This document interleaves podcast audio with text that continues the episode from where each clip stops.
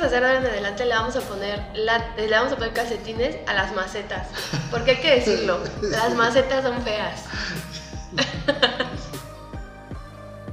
¿Te acuerdas cuando llegabas a las casas de las tías y, entrabas a la casa y lo primero que había era la, la, fotaza de la boda?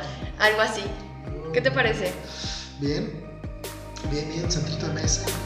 Este, lo estoy pensando. Cienciando, el podcast del Jardín Botánico del Instituto de Biología de la UNAM. Bienvenidas, bienvenidos, bienvenides a su ya conocido podcast Cienciando. Mi nombre es Alma Gómez, formo parte del área de difusión y educación del Jardín Botánico y es un gusto estar en otro episodio con ustedes. Primero que nada, feliz año. Estoy muy feliz de poder hacer un episodio en enero, porque nunca lo había hecho. Y esa misma felicidad es la, es la que escogió este tema del día de hoy. Les voy a contar que después de mucho tiempo logré convencer al doctor Leonardo Beltrán de estar aquí y compartir con nosotros este espacio. Leo es uno de los nuevos, bueno, no tan nuevos, pero sí es uno de los investigadores que recientemente se ha incorporado al Jardín Botánico del Instituto de Biología de la UNAM. Y bueno, pues es un placer estar aquí hoy contigo. Hasta que se nos hizo Leonardito, diría mi querida Lucero. Muchas gracias por la invitación. Siempre hay eh, compromisos, clases, mm, proyectos en curso, pero eh, siempre es un gusto dar espacio para esto. Me encanta también poder platicar. Ponerme en la agenda. Ah, meses y meses, no se hubieran visto tantas cosas que pasaron. ¿Estás nervioso? No, no, para nada. Controladísimo. Totalmente. Además es un tema que a todos nos gusta, no nada más a nosotros dos. Bueno, no sé si a todos, pero creo que Híjole. la el tema que hoy nos atañe es de la competencia del de, grueso de las personas. Así es. Lo comemos, lo vemos, lo pisamos y entonces pues lo podemos palpar y eso va a hacer que, espero, este podcast sea de su agrado. Ven, vamos a empezar entonces. Bueno, abro el confesionario antes de todo, antes de, de entrar a lo bueno. Dinos una cosa. ¿Te gustan los tamales? Si no, elabora por qué. No, no, totalmente. Soy un cometamales. Me encanta. ¿Creciste con ellos? Crecí con ellos y con los de lote, sobre todo. Uy. O sea, ¿ese es tu favorito? Mm, no, quizá los de mole, este, con carnita de puerco, pero los de lote con crema, queso, son mi delirio. Híjole, no me he encontrado con una persona que diga que no le gustan los tamales. Puede que sí, o sea, ahí también si me lo quieren compartir, estaría padre. No he encontrado, me he encontrado con gente que dice, ay, a mí el chocolate no, también me parece como una barbarie, pero tamales, nunca he encontrado a alguien que no le guste el tamal. Mm, creo que yo tampoco conozco a nadie, o sea, hay variedad de formas para hacer tamales, o sea, hay cernidos, hay los estos aguaditos, y hay gente que le gusta uno u otro, ¿no? Pero que de plano diga que no le agradan, no, tampoco yo. Híjole, qué bueno. hay que hacer una investigación sobre eso, me gusta. Pero vamos a entrar primero con lo más, este, lo más difícil, ¿verdad? Que es la parte no divertida del tamal. Ok. y quiero empezar porque pues es tu línea de investigación, trabajas muy de cerca con eso. ¿Qué es la agrobiodiversidad? Porque además es una palabra que yo recientemente he visto ya que se utiliza como un poco más comúnmente, ¿no? En el lenguaje de todos nosotros, pero pues igual no sabemos, no tenemos tan claro qué es, a qué se refiere. Ok. bueno, este, este concepto ya es em, algo antiguo. Se ha venido incorporándose nuevos elementos al concepto, pero ya se manejaba desde hace más o menos unas cuatro décadas. Pero la agrobiodiversidad en sí es toda la diversidad eh, de plantas, animales, hongos o microorganismos que son manejados y que forman parte de una matriz socioecológica. ¿no? Entonces, cualquier elemento biológico social que interactúa eh, con el ser humano y con las unidades de producción rural. ¿no? Puede ser la agrícola, la pecuaria o la silvícola, ¿no? o sea, la forestal. Eh, te comento esto porque anteriormente el concepto solo estaba más vinculado a aspectos de aquellos organismos, particularmente plantas, que eran domesticadas y que se encontraban dentro de un agroecosistema, es decir, de un sistema agrícola. Esto era lo que se concebía y todavía en algunos, algunos autores todavía lo consideran así, Eh, es decir, solo eh, el maíz, solo los tomates, solo las plantas arbences que crecen eh, asociadas al sistema, solo a eso le llamaban agrobiodiversidad. Y en realidad ahora con muchas investigaciones se ha entendido y este concepto se ha ampliado y es todo aquello, toda aquella biodiversidad que es útil y toda aquella biodiversidad que eh, el ser humano ha manejado históricamente y que se asocia a, a un beneficio que le provee para su vida en, en el día a día. ¿no? Pero no necesariamente que esté en un cultivo. No, no necesariamente. ¿no? Ah, o sea, eso, eso está padre, ¿no? Saber que en realidad, pues porque hay además un montón de cosas, de plantas, de animales, de recursos en general que utilizamos y que no forman parte de un cultivo, ¿no? También una problemática muy grande de eso, que en este episodio no hablaremos sobre eso, pero que existe. Totalmente. ¿No? Sí, sí, digamos, eh, para, para puntualizarlo más, sería aquella toda, toda diversidad, tanto silvestre como domesticada y semidomesticada, que esté en rutas ¿no? de domesticación Y que utilizamos. y que se utiliza. Ay, qué interesante. Oye, entonces esto, pues yo creo que ya medio se contextó solo, ¿verdad? Yo espero que la audiencia pueda, este, pueda ya, ya estarse imaginando como toda esta parte que nos platicas, pero ¿podemos ver agrobiodiversidad en los tamales? Claro, sí, hay muchos elementos. Pues eh, eh, el primero, y yo creo que es el, el elemento bandera, pues es el maíz, ¿no? O sea, con el que se elaboran estos tamales. Y pues aquí México es un centro de domesticación de, de este género y, también particularmente del maíz, ¿no? De SEA.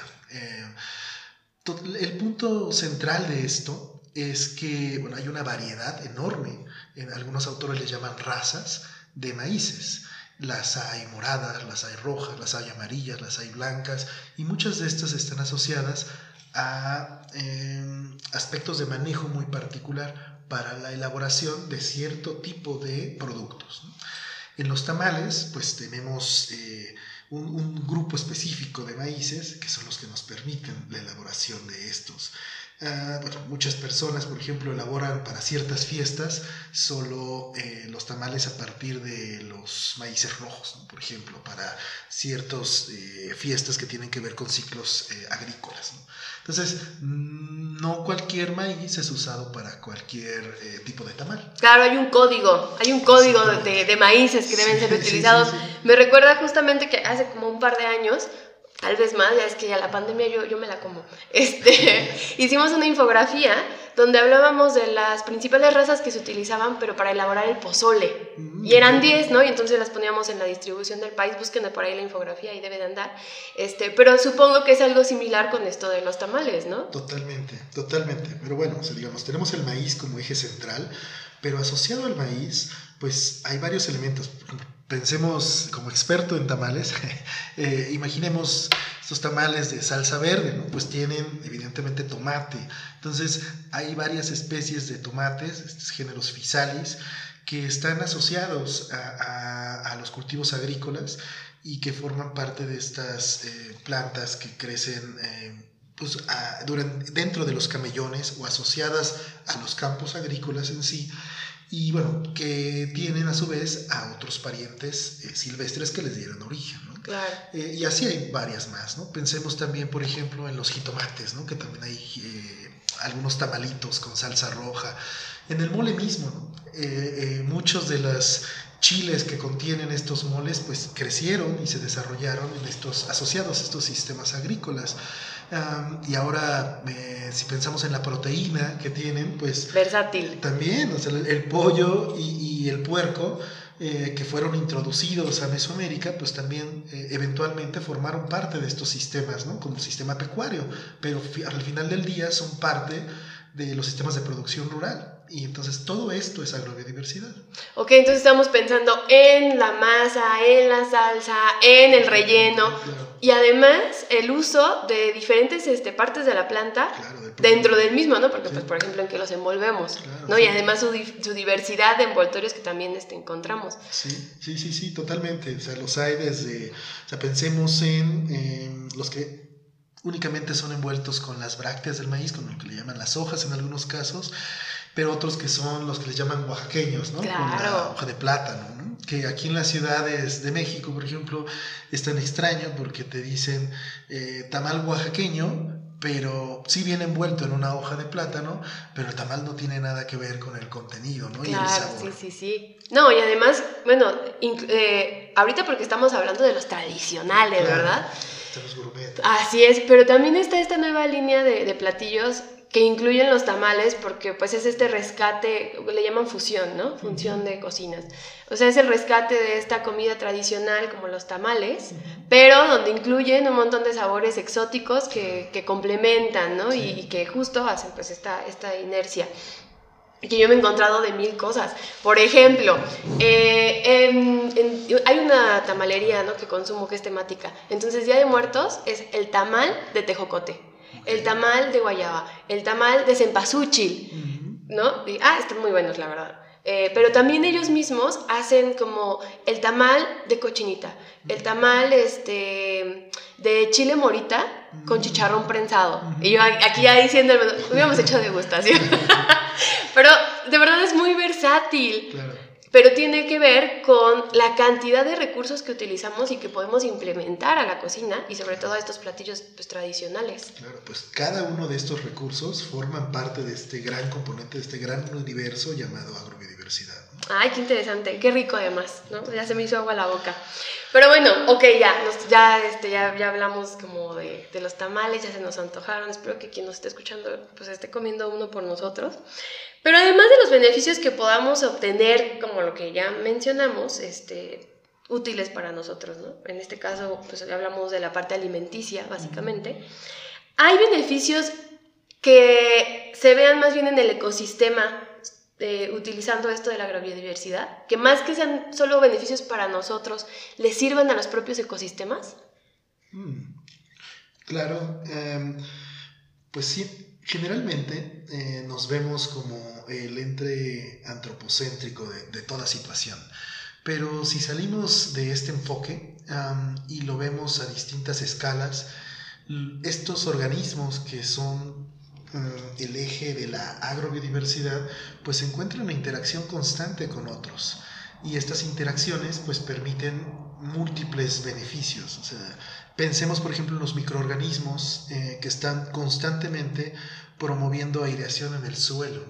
Este beneficio al suelo que eh, favorece, por un lado, la acumulación de nutrimentos, favorece varios ciclos eh, biogeoquímicos y esto evidentemente pues tiene una repercusión directa y pensaría yo positiva en el ecosistema. Mm, pues sencillamente los, las especies, eh, si recordarás, te mencionaron al inicio, que no únicamente estamos pensando en componentes cultivados, sino silvestres y todo aquello que sea de utilidad, eso es agrobiodiversidad. Si pensamos eh, entonces bajo este concepto, pensaremos que muchas especies, por ejemplo, ah, frutales, muchas especies ah, maderables incluso, todas ellas proveen un beneficio y por un lado están dándole ese beneficio al humano, pero por otro, al estar en estos sistemas silvícolas, pues están teniendo interacción también con otros eh, elementos del propio entorno. Pueden proveer eh, alimento a los animales, pueden estar proveyendo sombra para el crecimiento de otras especies vegetales, eh, u hongos específicos que mantienen interacciones con las raíces de algunas especies arbóreas, etc. ahora, si pensáramos en fauna eh, también silvestre, pues esta, además de sernos de utilidad como alimento, eh, trofeo o X, puede ser también un recurso muy importante para la dispersión de muchas especies vegetales, que gracias a ellas pues han logrado potencializar o ampliar su radio de distribución y llegar a otros espacios o nichos que previamente no ocupaban. Entonces, sí, pues todo, todo está eh, interrelacionado. Eh, muchos de estos elementos de la agrobiodiversidad pues guardan una interacción constante. Y ahora si nos regresamos, por ejemplo, solo al concepto, no antiguo, pero al concepto de donde surgió la agrobiodiversidad, en los propios sistemas eh, agrícolas, pues muchas de las especies que conocemos como arbences, estas que crecen justamente por eh, cierto tipo de disturbios o eventos, ya sea de manejo humano o, naturales asociados a estos sistemas agrícolas, pues surgieron de ahí, surgieron justamente por el efecto del manejo asociado a esta interacción con estos elementos cultivados.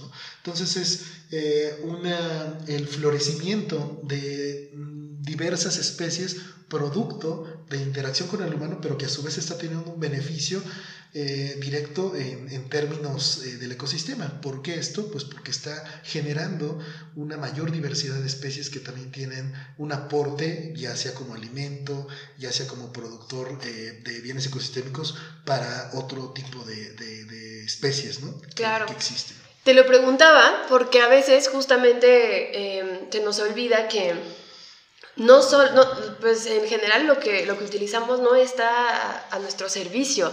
Hemos aprendido a, utilizarlo, pero pues, es un sistema integral que en sus propios nichos ecológicos, ¿no? en sus propios lugares donde crecen, tienen también eh, un impacto importante. ¿No? Porque a veces se nos olvida eso, es como de, ah, si yo lo utilizo para los tamales y es para lo único que sirve. No, o sea, tiene otros usos, ¿no? Y, pueden beneficiarnos de muchas otras maneras, no necesariamente por el único en el que lo estamos concibiendo en ese momento. Y ahorita, pues, entre toda la información que, que, me diste, eh, me surge una duda. ¿La agrobiodiversidad y la agricultura son lo mismo? No, no, no, no, para nada bueno, la agricultura es un sistema de, cultivo de la tierra, ¿no? es básicamente esa es la definición.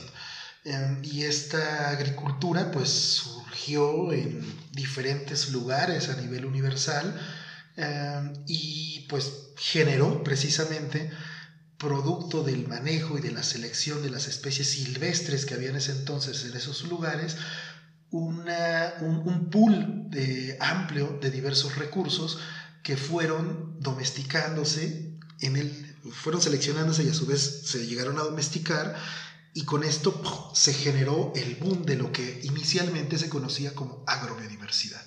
Okay. Entonces, estos centros justamente pues son los principales centros de domesticación, ¿no? Y, Mesoamérica es uno de esos centros, ¿no? Donde múltiples especies fueron seleccionadas vía manejo humano y entonces tenemos una diversidad enorme de recursos que mantienen todavía en algunos, eh, en algunos casos eh, relación directa vía genética con eh, sus parientes silvestres, en otros casos ya no. y bueno, esto es bastante importante porque por un lado, la agricultura entonces favoreció el, el, desarrollo de esto que conocemos conceptualmente como agrobiodiversidad. Claro. Oye, y ya que no, no, lo había este, pensado como tal, pero hemos repetido ya constantemente este, domesticado y silvestre. ¿Nos puedes hacer así como de manera rápida cuál es la diferencia? Ok. bueno, mira, pensemos en silvestre es aquel, aquel tipo de recurso que se encuentra en un sistema ecológico, un sistema biológico, eh, y que tiene la capacidad de reproducirse, eh, crecer y desarrollarse de manera independiente. Su vida libre. Sí, completamente, sin necesidad de ningún tipo de beneficio eh, humano. la domesticación es un proceso evolutivo derivado de algo que conocemos como selección artificial, selección humana, en donde el humano fue tomando recursos y favoreciendo a cierto tipo de características fenotípicas externas. Pensemos el caso del maíz nuevamente. Eh, la, especie silvestre de lo que conocemos ahora como el maíz es el teocintle, una hierbita demasiado pequeña que no tenía, eh, eh, que, no, no, se parecía nada a lo que absolutamente a lo que actualmente es el maíz y tenía una capacidad muy interesante para dispersarse. Em, pero pues, eh, eh, las, lo que, conocemos como cariópsides, esos granitos eran demasiado pequeños, pero fueron seleccionándose tiempo al tiempo, volviéndose a sembrar, etc. Y al cabo de muchos, muchos años, se logró tener lo que ahora conocemos como los maíces actuales. La mazorca grande, la que mazorca grande, que ya no se dispersa por sí mismo, que requiere forzosamente riego, etcétera, etcétera, etcétera. Pero ojo, aquí es algo importante. Siempre pensamos así como a la domesticación como un proceso estático. Ok, ocurrió, el maíz se domesticó y ya no ocurre. La magia, la, magia, de la ciencia. Totalmente. y no es así. O sea, estos maíces y muchas otras especies siguen seleccionándose. por grupos rurales, grupos campesinos en diversas partes de este país y del mundo. Y entonces constantemente este proceso de selección va eh, adecuándose a las características eh, ambientales y también a las características culturales que el grupo humano requiere. Claro, claro, claro. De hecho, este, yo comercial, ¿verdad? Por ahí en YouTube, si nos buscan Jardín Botánico, Instituto de Biología de la UNAM o IBUNAM, eh, ahí tenemos una entrevista muy padre con la doctora Cristina Mapes también, donde nos explica toda esta parte del teocintle y los... Eh, y, en la evolución, ¿no? Hasta lo que conocemos como el maíz. Experta. Pero también en el jardín botánico, cuando es la temporada, eh, la maestra Ivonne Olalde pone una siembra teocintle, que es muy bonita, por ahí también hay unas fotos en Instagram, pero de todas maneras se las vamos a añadir en el material eh, complementario de este, de este podcast porque está muy, está muy interesante, pero pueden ver la diferencia, ¿no? Y por qué se, se, se, se hace todo esto. Qué interesante, estoy, ya, ya, calor, y ya vamos a cerrar, no puede ser, así pasa, así pasa. Bueno, siguiendo con esto, entonces, ¿Sí tiene alguna importancia proteger la diversidad genética de los cultivos? Claro, sí, sí, sí. Em, pues mira, si, pensamos que este proceso ha cobrado miles de años y que continúa dándose y que tanto Mesoamérica como otros eh, centros de origen mantienen una alta diversidad de, de recursos genéticos Em, y estos recursos están o pueden verse afectados por la presencia actual de organismos genéticamente modificados o otro tipo de ah, especies que pudieran estar emparentadas de alguna forma y que vía la polinización pudieran entrecruzarse, esto podría alterar eh, genéticamente a estas, a, estas poblaciones, a los individuos que conforman estas poblaciones, y por herencia, pues irían transmitiendo esta información y posiblemente, bueno, se ha, se ha, abordado aquí en México, al menos tengo idea de estudios que desarrollaron colegas eh, del IES de, de, la UNAM en Morelia con calabaza, viendo la posible alteración que podría tener el contacto de cultivos genéticamente modificados con, con los eh, domesticados y viendo cómo esto podría afectar eh, eh, la diversidad genética, ¿no? disminuyendo la diversidad genética. ¿Y esto qué problemática conlleva? Pues que entonces estos recursos que han sido manejados por miles de años, pues van a perder esta información y al cabo del tiempo se van a mezclar con la información de los genéticamente modificados.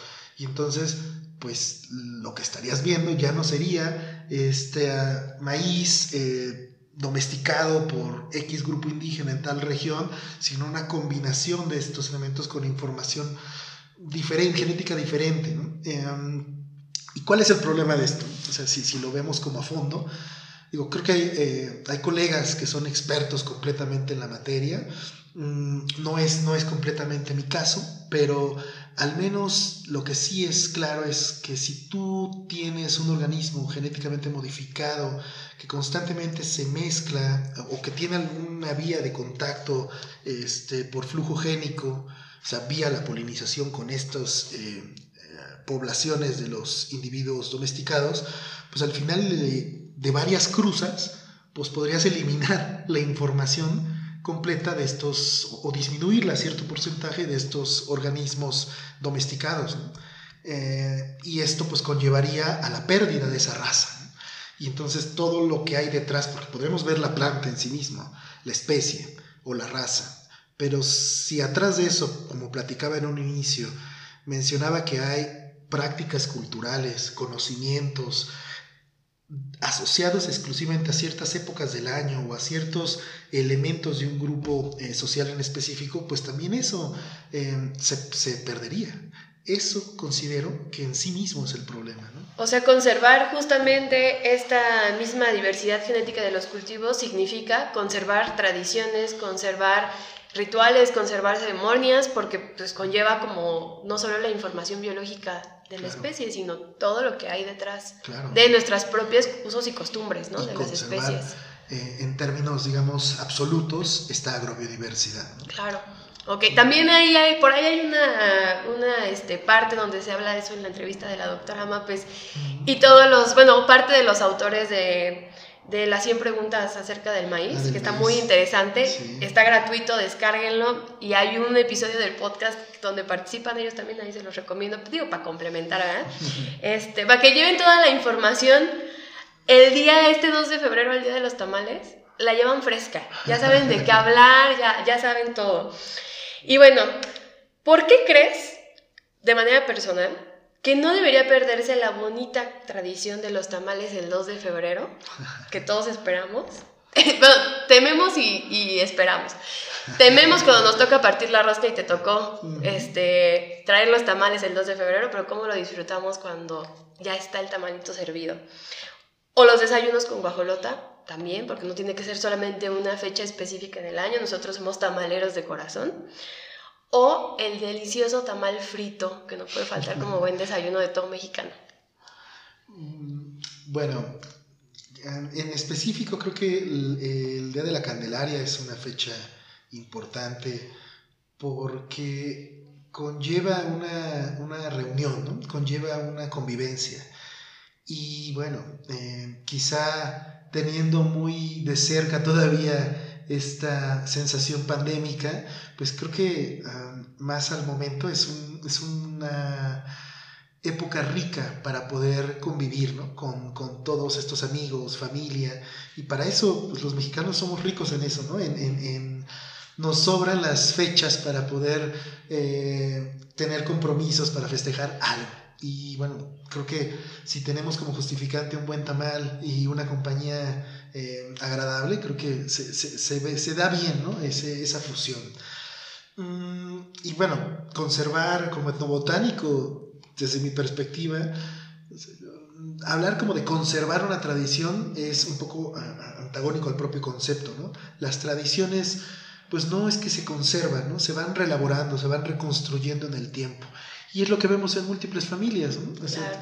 eh, hay nuevos, incorporaciones nuevas a, a ese día, ¿no? Llega un elemento nuevo. Antes quizás se festejaba solo con, eh, eran los tamales más un atolito, pero ahora ya ves otros elementos que quizá no tengan que ver nada con esto que siempre tenemos en la mente de decirle tradicional.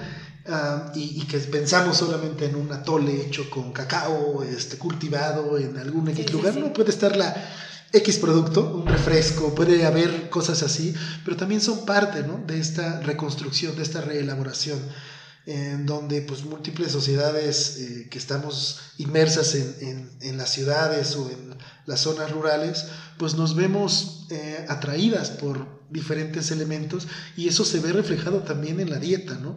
En la dieta que acompaña y que convive con esta agrobiodiversidad. Claro, sí, totalmente, porque además justo estamos hablando de una, de una tradición eh, que nosotros los mexicanos es muy importante, ¿no? O sea, llevar el tamal. Y eso me lleva a la pregunta de cierre que tengo para ti. Espero que estés espérame, preparado. ah, espérame, no, todavía, todavía no. no, Hay más, hay más. sí. Vamos. Tocaste un punto vital, la guajolota. Híjole. Este, ya, ya con esta, para que no nos tardemos más.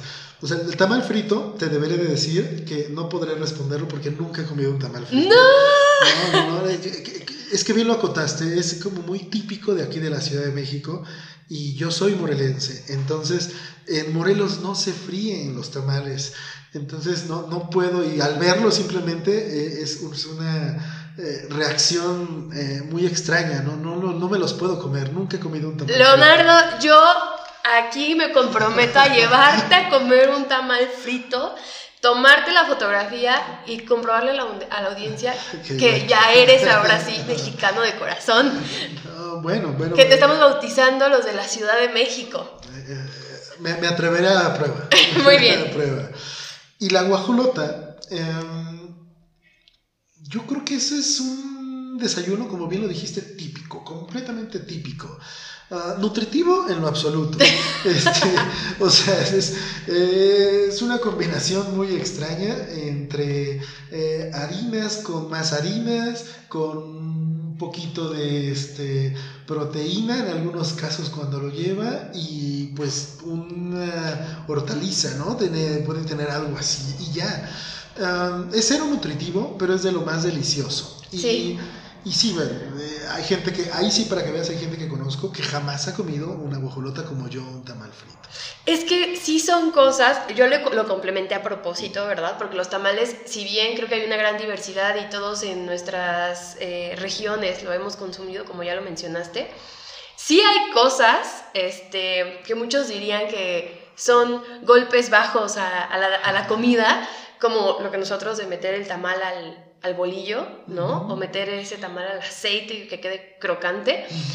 Pero sí son muy regionales. Aquí Ciudad de México, ¿no? Este, yo me acuerdo cuando estaba en el CCH, la cola más grande que había en el CCH Vallejo no era para entrar a la escuela era para que nos atendiera el señor de las guajolotas que se estacionaba afuera, ponía su carro, abría la cajuela y ahí traía todo. Y todos con nuestra guajolota de tamal este, con salsa verde, ¿no? Entonces sí es una cosa que está en nuestro imaginario colectivo de, los de los de aquí de la Ciudad de México, Estado de México, muy del centro. Pero lo puse a propósito por una razón y es, si la agrobiodiversidad es la misma en todos los lugares, países, continentes, pensando en lo que tú decías al inicio, son los que nosotros hemos utilizado. Entonces, socialmente, pues también tenemos nuestras propias dinámicas, como bien lo has dicho. ¿Esto cambia? Sí, sí cambia. hay recursos muy específicos de ciertas regiones.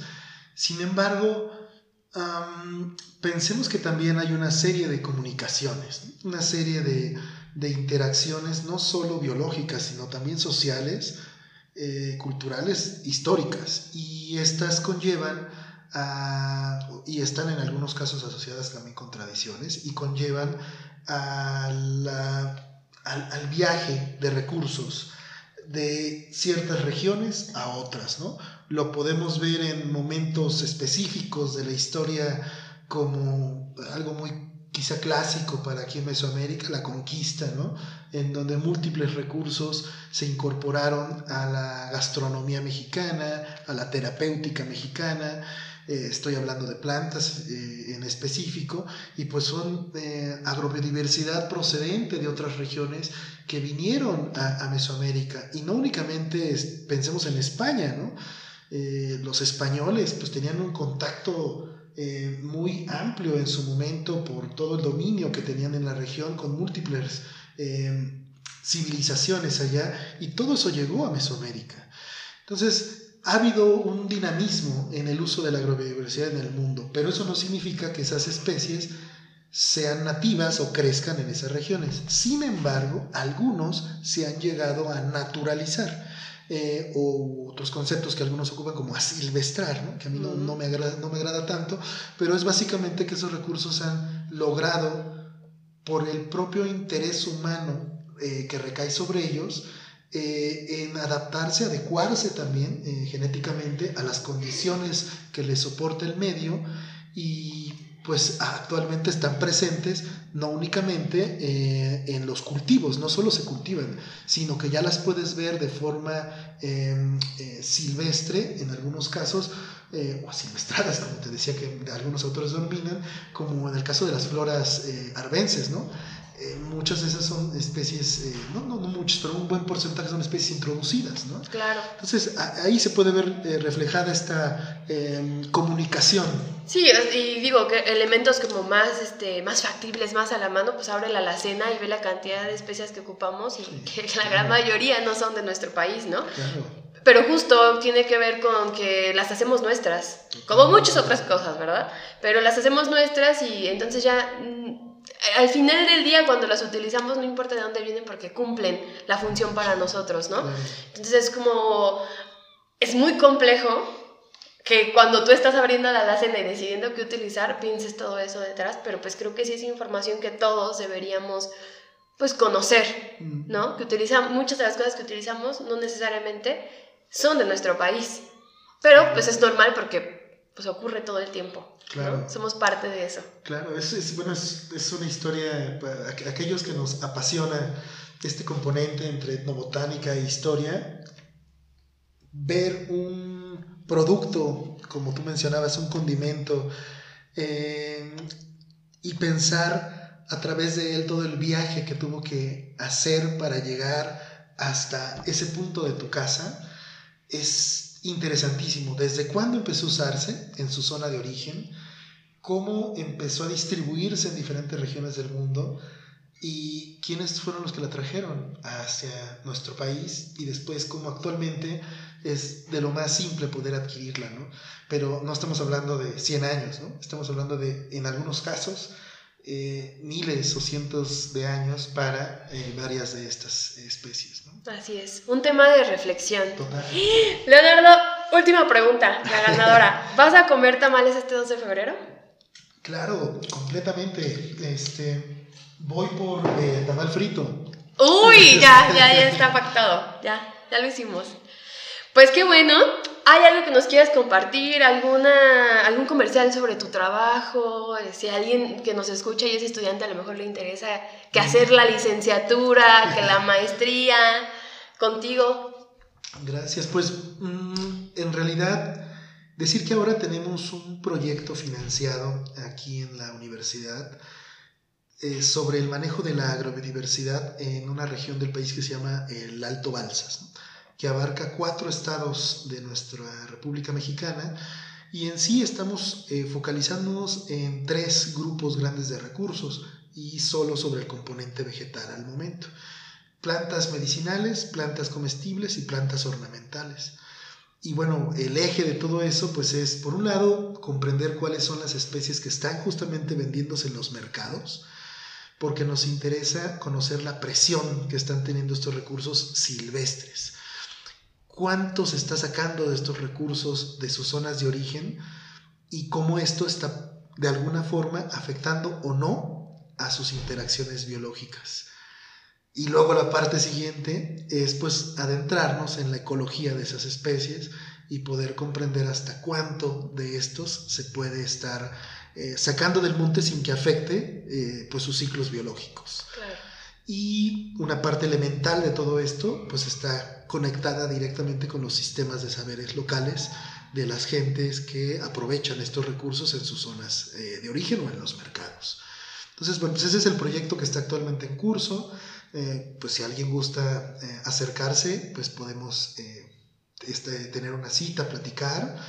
Y pues solo agradecer también la invitación y decir que pues la, la agrobiodiversidad es un, eh, es un concepto yo creo que multifacético, lo puedes entender desde diferentes horizontes, pero lo que creo que no debe de perderse de vista es, por un lado, este aporte que tiene para la humanidad, pero por otro lado, la información en sí misma que ya poseen todas estas especies, los beneficios biológicos que generan y bueno, el aporte total que tiene para el mantenimiento de la diversidad biocultural en, en nuestro país y en el resto del mundo. Ay, qué bonito. Ya está, ya, ya pasé del antojo a voy a llorar. Ya quiero hacer otra vez la licenciatura y la maestría contigo. Pues ahí, ya saben, ya, ya tienen dónde. Este, yo, yo aquí les paso los datos, ¿verdad? Cualquier cosa que, que necesiten. Y pues nada, pues muchas gracias por llegar hasta esta parte del episodio. Nuevamente les deseamos feliz año. Por favor, vengan a visitar el Jardín Botánico del Instituto de Biología, no se van a arrepentir. Si son profesores, agenden una visita guiada a nuestro jardín les va a encantar, a los alumnos les va a fascinar. Eh, vengan a nuestras visitas y actividades sabatinas, están súper padres. Eh, de hecho, eh, a partir de febrero ya inicia nuestra visita temática del Día del Amor y la Amistad y recuerden que nosotros damos stickers especiales. También por ahí está un proyectito, un programa que se llama Stickervario, que ya le dedicaremos un episodio nada más a eso para que sepan todos los detalles. Síganos en redes sociales para que estén al tanto de todo lo que hacemos aquí. Coman rico sus tamalitos, les mandamos abrazos y pues nada, Leo, muchas gracias por estar acá. Esperamos que regreses para otro episodio. Gracias, claro que sí. Anótame en la agenda de una vez. gracias por la invitación y muchas gracias a, todo, a todo el público, a todo el auditorio y fuerte saludo. Bye.